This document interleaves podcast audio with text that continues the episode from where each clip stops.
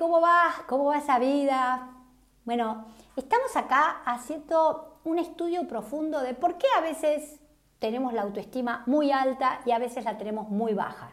Y estamos estudiando la importancia del manejo de las emociones personales y también cuando nos enfrentamos a otros, porque acuérdense que la base de una autoestima sólida es el amor y el reconocimiento de los otros. Somos seres sociales necesitamos que la autoestima, que el otro nos diga qué importante sos, qué bien que haces las cosas, etcétera, etcétera. Pero para eso, uno de los, las bases es entender las emociones del otro. Eh, Fred Kaufman es, uno de, es un gran gurú del manager, es un argentino que vive en Estados Unidos y en un podcast anterior yo hablé de las emociones personales. Ahora vamos a hablar de los cinco pasos para ayudar a trabajar las emociones del otro. El primero, primero hay que reconocer. Empatía significa ponerse en los pies del otro, en los zapatos del otro. Entonces tenemos que reconocer eh, qué siente el otro, descubrir lo que siente el otro usando la empatía y la observación. Evitar conclusiones apresuradas, la lectura de la mente, creer saber lo que el otro piensa o siente. Esto es un grave error. Muchas veces, muchas de las desgracias humanas es el presuponer. Uno de los libros que por favor no pueden vivir en esta vida sin leer los cuatro acuerdos tolteca de eh, Ruiz. Es un libro que para mí es una Biblia. Y uno de los cuatro acuerdos para tener sabiduría es el no suponer. ¿Cuál es el problema que tenemos nosotros? Que todo el tiempo estamos suponiendo diciendo lo que pasa, que me contestó mal porque le pasó esto y porque lo otro y porque le, está enojado conmigo por esto que hice. Y quizás esa pobre persona, como siempre digo, este, ha tenido un día fatal, eh, se ha peleado con el, el, ser que más ama, se le murió un ser cercano y nosotros empezamos a tomar conclusiones apresuradas y nos amargamos toda la vida. Entonces es muy importante esto que dice Freddy, pero aparte esto que decía eh, eh, los toltecas. Nunca supongas. Eh, preguntá, observá. Si alguien te, te, trata mal, tenés que ver, reconocerlo a través de la mirada, preguntarle qué pasa, fíjate, no presupongas. Una de las cosas que más aprendí en estos últimos años es nunca suponer nada de nadie. Y ustedes no saben cómo la vida a mí me cambió. Al no suponer, no sé qué pasa, no sé por qué contestó así, no sé por qué me trató así, no sé por qué está enojado, no sé por qué está triste, pero no voy a presuponer, nunca voy a presuponer porque la realidad no la conozco. El segundo paso, si una persona está mal, es la aceptación, que tiene mucho que ver con la compasión. Eh, compasión significa es compartir la misma, el mismo afecto. Entonces, aceptar lo que siente la otra persona sin juzgar ni contradecir lo que siente. Hay que usar mucho la compasión, evitar estas frases que no sirven para nada, no estés triste, no te pongas mal. Una de las cosas, esto saben dónde lo anoté más, es los padres con los hijos. Y esto hablo de mi propia experiencia. Una de las cosas más difíciles que creo que hay en, el mundo actual es el dolor de un hijo. Es decir, para mí es incomparable el dolor de un hijo eh, cuando a un hijo le pasa algo, el, dolor en uno es peor, es diez mil veces peor que el dolor que está viviendo un hijo. Pero ahí es donde nosotros tenemos que aprender a no usar estas frases trilladas, no te pongas triste, ya se te va a pasar, no te pongas mal, porque eso no ayuda. Lo que ayuda en estos casos es sentarse al lado de la persona y decir, aquí estoy.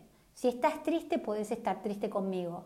Si estás enojado, si te sentís sola, si te sentís defraudado, tenés acá una persona que te acompaña en silencio en tu dolor. Lo peor que hay es empezar a hablar por hablar. El silencio es muy superior. El tercer paso que habla Freddy es influir, que es contención y regulación. Hay que crear un clima de influencia que propicie la apertura con una resonancia empática. Es decir, yo tengo que crear un clima, por ejemplo, en el caso de que un hijo esté triste, que uno le pueda decir, hija, ¿querés contarme lo que te pasa? O a un empleado, mira, te veo que últimamente tu, tu trabajo no está haciendo bien, ¿te serviría hablar conmigo? ¿Hay algo que puedo hacer yo por vos? Eh, ¿Sentís en qué puedo ayudar? Esa frase está en una serie, véanla, New Amsterdam, me parece una serie fantástica. eh, es un médico joven que tiene cáncer, pero que lo único que la frase básica del, del, programa es en qué puedo ayudar. Es, esa frase me pareció absolutamente magistral. Es decir, crear ese clima donde si yo veo que el otro está sufriendo o está enojado, ¿qué puedo ayudar? ¿Qué puedo hacer por el otro? Respetando siempre que el otro me pueda decir, no, no quiero que hagas nada porque esto lo voy a tramitar solo. Eh, Kaufman dice, ayudo a que el otro pueda regular sus emociones y se sienta contenido, que haga una pausa, que respire. Yo creo que acá es muy importante, él no lo dice porque no es psicoanalista, lo que nosotros llamamos la contención.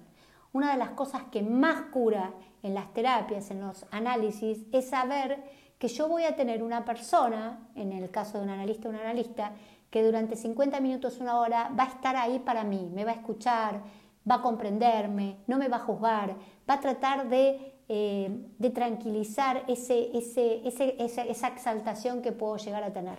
Es una de las cosas que más cura y que más ayuda a la gente. Entonces, acuérdense, hacer pausa, respirar y tratar de favorecer un clima donde si el otro puede hablar y quiere hablar, lo haga.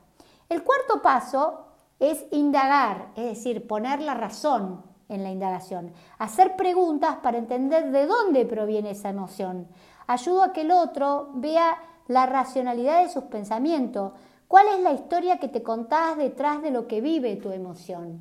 Entonces ahí es muy importante cuando uno tiene mucho entrenamiento, es tomar la emoción, nunca hay que denigrarla ni descalificarla, pero sí tratar de ver qué historia hay por detrás y cómo uno puede ayudar a veces a que, a que la historia, e, esta historia la miremos como de la vereda de opuesta.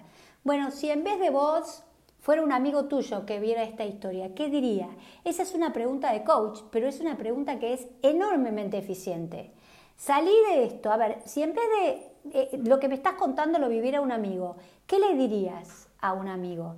Y es impactante cómo la gente cuando puede salir de su lugar y ponerse lo que nosotros de coach llamamos en ponerse en el lugar del observador, las situaciones cambian radicalmente. El quinto paso y el último es aprender a escuchar. Y les voy a contar que escuchar es lo más difícil que puede vivir un ser humano. Capacidad de lo que se llama escucha activa, es decir, la capacidad de escuchar es una arte. Muy poca gente tiene la, habilidad de escuchar. Normalmente mientras el otro habla, ya esto se estudió, pero el 70% del tiempo que el otro está hablando, nosotros estamos pensando lo que le vamos a contestar. En la, en la, pregunta inteligente y fantástica que le vamos a hacer para que el otro se sienta, wow, qué bárbaro lo que me preguntó. En vez de tratar de acallar nuestra, nuestra cabeza, nuestro pensamiento, que es como un picaflor que nos, nos taladra el cerebro, y escuchar al otro, solamente escuchar. Eh, con escuchar, eso lo decía Freud, el método catártico es que el otro pueda hablar, pero más que el otro pueda hablar es que yo pueda escuchar.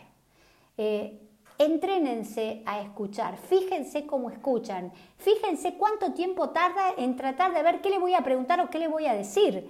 Yo cuando empecé el curso de coach, no lo podía creer porque yo tengo 35 años de ser analista y me di cuenta lo que me dificultaba escuchar.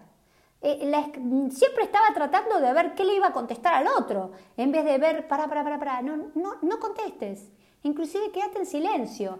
Fue una técnica que realmente muy poderosa, pero muy difícil para gente como yo, que siempre tiene que encontrar una respuesta para todo. ¿Y cuánto de esos hay en nosotros?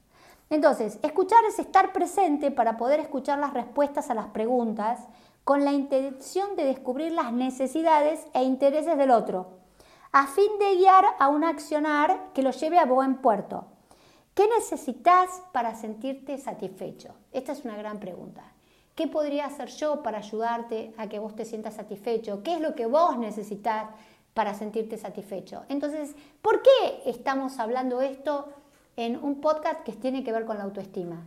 Porque cuando aprendamos a lidiar con nuestras emociones y aprendamos a ayudar al otro a lidiar con el mundo interno que puede estar pasando por un estado de caos, un estado de crisis, un estado de mucho dolor emocional, toda nuestra vida va a mejorar.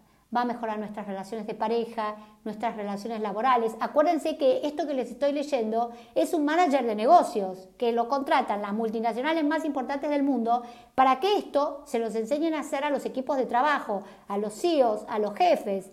Entonces, imagínense la importancia de aprender a lidiar con la emocionalidad del otro, pero también aprender a poner el pensamiento sobre la emoción y aprender a escuchar.